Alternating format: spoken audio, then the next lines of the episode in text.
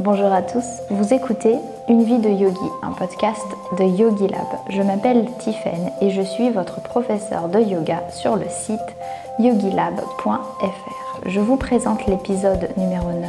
Nous allons parler de la gestion de personnes difficiles ou toxiques. J'espère que vous êtes en forme aujourd'hui parce que le sujet que nous allons aborder n'est pas des plus joyeux à première vue, mais c'est une histoire qui se termine bien, c'est promis. J'imagine que vous avez lu le titre, que vous avez tout de suite pensé à une ou à des personnes dans votre vie qui sont un peu difficiles, voire très difficiles. Et oui, parfois il y a des personnes qui mettent au défi le yogi qui est en vous. Et je vous avoue que je suis une personne qui s'énervait assez facilement ou qui pouvait très facilement être affectée par ce que disent ou par ce que font les autres avant de trouver le yoga et la méditation qui m'ont aidé à l'introspection. Disons que j'avais mon petit caractère. D'ailleurs, je l'ai toujours. Mais j'ai appris avec le temps, la pratique, la patience à le gérer et à ne plus me laisser happer par mes propres émotions et pensées. Ce que j'entends par personne difficile, c'est une personne qui semble vouloir nous nuire, qui semble nous vouloir du mal. Les relations compliquées, on les connaît souvent avec nos supérieurs hiérarchiques, avec nos proches aussi parfois, avec nos collègues. Bref, je suis sûre que vous avez déjà connu une situation où vous vous êtes dit que la personne en face de vous était une personne mal intentionnée, une personne mauvaise, voire une personne toxique. C'est justement l'échange que j'ai eu avec l'une d'entre vous qui me demandait quels aspects du yoga pouvait l'aider à gérer une personne toxique. Et je trouve que cette question est très intéressante. Je ne prétends pas avoir la solution, mais je vais vous expliquer ce qui m'a aidé personnellement à gérer tout cela, jusqu'à ne plus du tout être affectée par une personne qui pourrait être mal intentionnée, même si parfois j'ai besoin d'une piqûre de rappel. Donc, la première question qu'on va se poser, c'est qui est réellement toxique?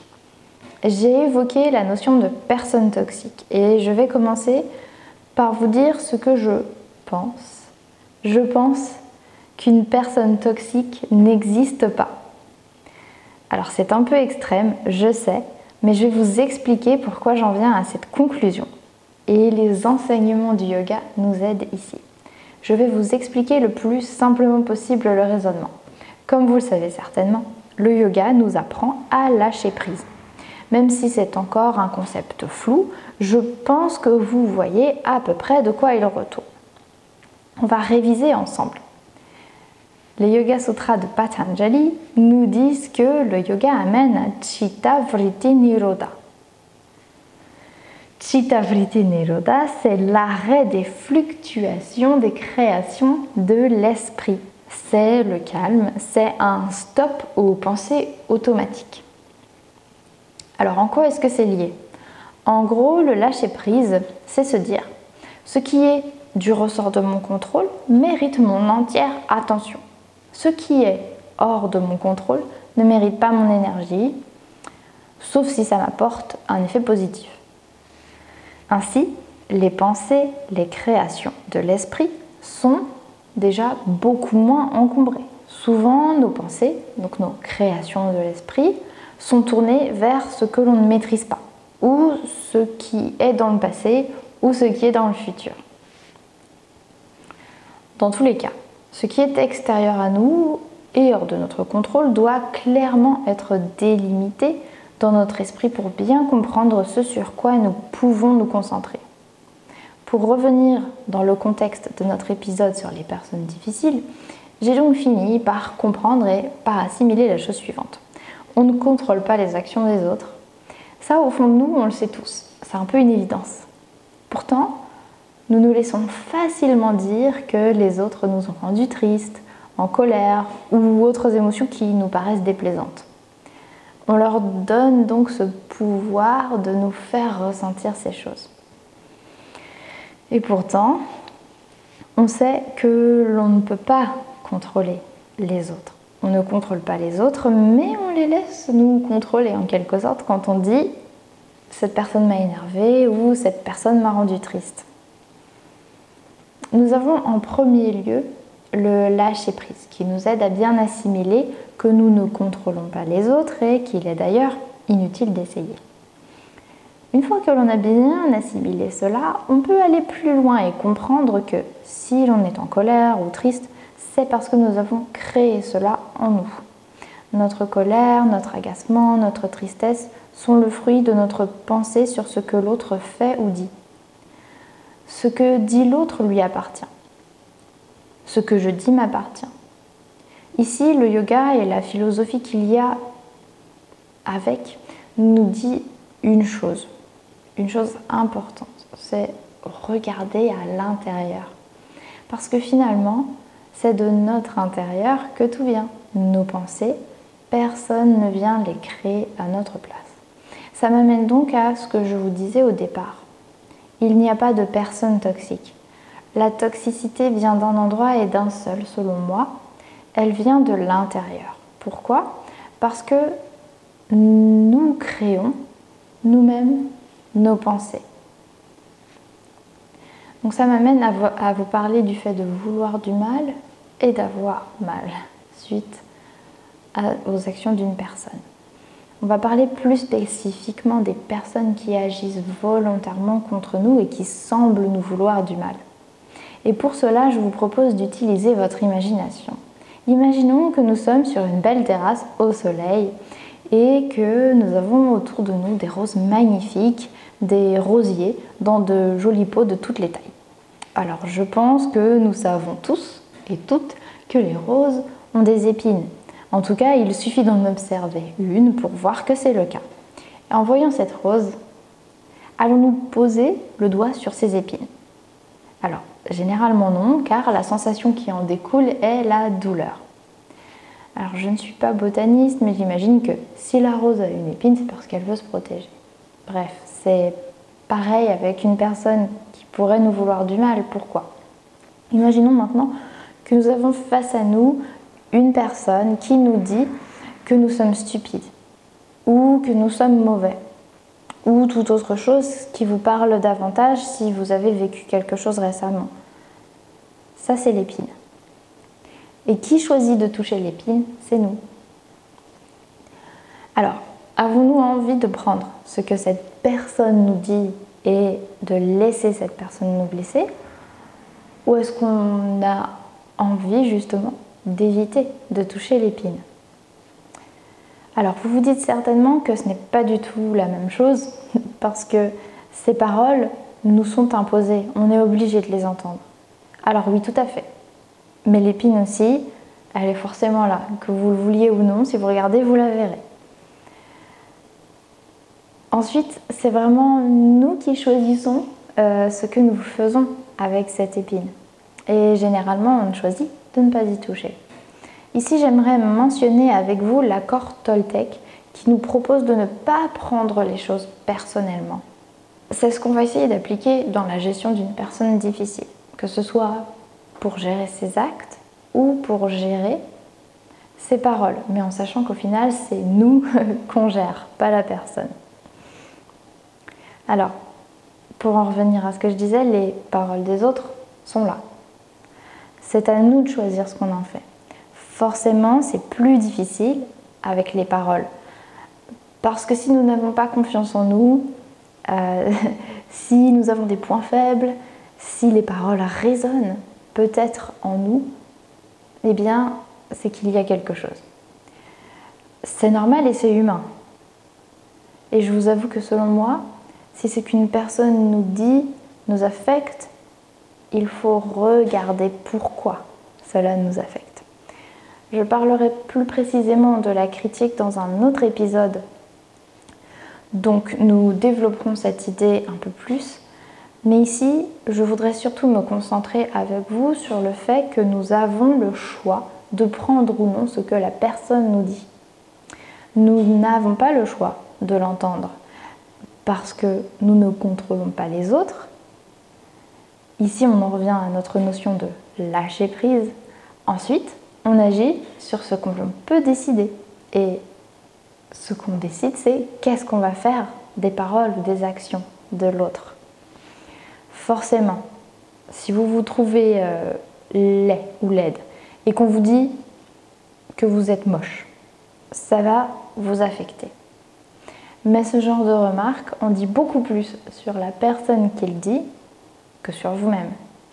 Ce qui en dit long sur vous, ce n'est pas ce que disent les autres, mais c'est votre réaction face à ce que disent les autres. Avec tout ça, ça m'amène à une autre question. Dois-je vivre avec une personne toxique? Parce qu'après tout ce que je viens de vous dire, je pense qu'une question vous vient à l'esprit. Est-ce que ça signifie que vous devez vivre avec et laisser faire? Alors si réellement nous ne sommes toxiques que pour nous, comment faire? Nous restons humains, nous restons humaines, avec nos humeurs, avec nos fatigues, avec nos impatiences et euh, tout simplement avec notre personnalité. Alors je ne vous propose pas ici de laisser faire, euh, parce que le problème vient de nous. Le problème vient de nous autant que la solution. En fait, le problème, c'est aussi la personne en face. Mais ce n'est pas notre problème. Elle est son propre problème. Et plutôt que du ressentiment, c'est de la compassion que nous pouvons cultiver pour une personne qui nous veut du mal. Parce que si cette personne lance des épines, c'est qu'elle en a plein. Donc pour revenir à notre question, dois-je vivre avec une personne difficile? Non. Si vraiment cette personne ne nous apporte rien de bon, libre à nous de partir et libre à nous de faire nos adieux. Il n'y a donc aucune différence, me direz-vous, puisque la finalité est la même. Mais je vous avoue que non, c'est pas vraiment la même chose. Dans le cas où vous prenez tout pour argent, tout pour argent comptant, pardon, dans le cas où vous donnez ce contrôle à autrui, vous allez réagir et parce que nous sommes humains, c'est soit nous allons rétorquer pour essayer de faire mal aussi, ou alors nous allons être tristes, nous allons perdre encore plus confiance en nous. Bref, pas grand-chose de positif. En revanche, si nous comprenons qu'il y a ce que nous dit la personne et qu'il y a ce que nous en faisons, alors nous pouvons vraiment dissocier notre réaction de ce qui se passe. Et comme on choisit ce que l'on pense, tout autant que l'on choisit de toucher l'épine ou non, nous pouvons laisser ce qui est dit chez la personne. Nous lui laissons ses propres épines, nous ne la prenons pas à bord. Si cette personne nous envoie ses épines, c'est parce qu'elle en a beaucoup en elle. Et je pense que vous aussi, vous n'êtes pas assez cruel pour souhaiter du mal à cette personne pleine d'épines car imaginez comme elle souffre déjà au fond. Ou alors si vous allez lui souhaiter du mal, eh bien c'est votre propre épine.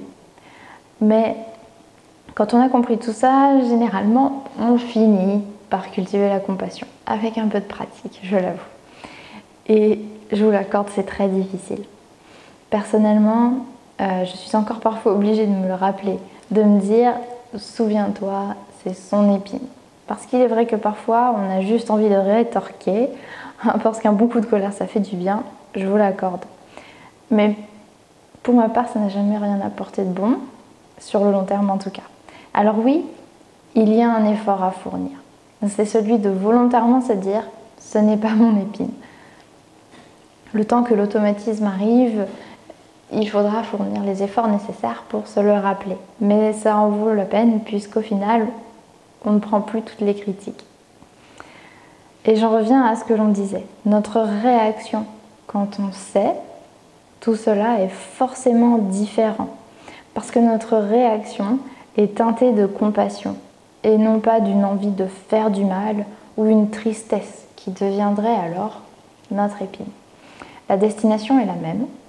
Nous faisons sortir ces personnes de notre vie, mais le chemin n'est pas du tout le même on choisit la route royale, on choisit, la route yogi même, celle de la compassion pour autrui.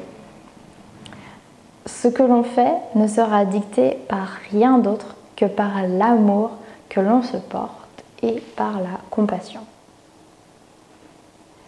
Ça m'amène à un sujet important tout de même, savoir se remettre en question. c'est un point que je souhaitais voir avec vous parce qu'il me paraît vraiment important. Parfois, une personne pourra nous faire une remarque désobligeante, une remarque qui nous fait du mal, mais pour les bonnes raisons. Bien souvent, ça se ressent quand une personne nous fait une remarque avec bienveillance, même si parfois c'est maladroit. Dans les deux cas, je vous propose aussi l'idée que nous pouvons prendre certaines remarques qui pourraient nous aider à nous remettre en question. Il y a des choses que les autres nous disent parce qu'ils veulent juste envoyer quelques épines, mais il y a aussi les choses que certaines personnes nous disent parce qu'elles pensent, parce qu'elles le pensent et parce qu'elles se disent que ça va nous aider. Bien entendu, vous décidez.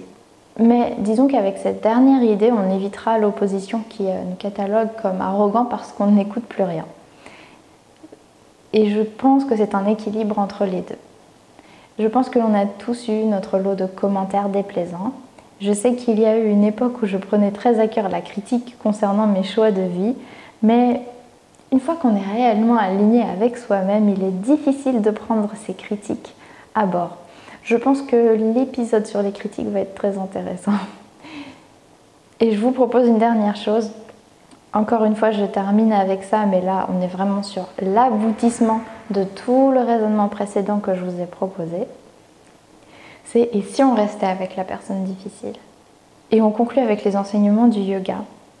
J'aimerais mentionner la notion de svadhyaya, c'est l'étude de soi.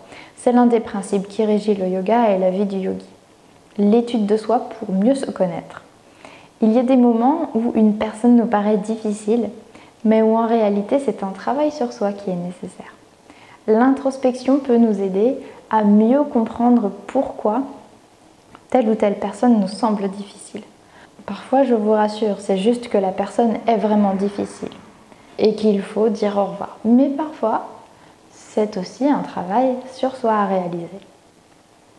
Et j'aime beaucoup voir euh, les gens difficiles, les gens qui ont des actions méchantes ou condescendantes, voire irrespectueuses, euh, comme une opportunité de travailler sur moi. Alors, je sais, je vais loin et euh, je ne suis pas arrivée à cet état d'esprit du jour au lendemain. Rassurez-vous, ce n'est pas toujours le cas. Il y a des moments où il faut juste dire stop. Mais je trouve intéressant de bien poser les questions avant de décider. Je ne sais pas ce que vous en pensez. Alors, est-ce que vous avez des astuces que vous pratiquez et qui vous aident Parce que moi, j'adorerais savoir. Et, euh, et j'aimerais aussi savoir ce que vous pensez de cette idée qu'un travail sur soi pourrait nous aider dans certains cas. Dans tous les cas, cher Yogi, je vous invite à la première étape qui sera de regarder de prendre conscience et de prendre du recul sur la situation. Ça vous permettra de vous rendre compte que bien souvent la critique qui est envers vous en dit surtout sur la personne qui vous parle, la personne qui émet cette critique. Et ça, ça aide énormément quand on est très sensible. Mais c'est que le début du travail, parce que le reste, c'est aussi un travail sur soi. Alors, j'espère que cet euh, épisode vous a plu et qu'il vous a apporté quelques réponses, quelques clés. Les enseignements du yoga sont très simples et très riches sur le sujet et ces enseignements permettent d'être déclinés dans plein de situations de la vie de tous les jours. Avec cette introspection, bien souvent, on remarque des tas de choses, un peu comme si on épluchait un oignon pour en trouver le cœur. Bon, évidemment, je ne vous compare pas à un oignon, enfin, un peu quand même, mais euh, c'est une image qui est parlante et vous savez que c'est bienveillant. Alors je vous dis à très bientôt, chers petits oignons.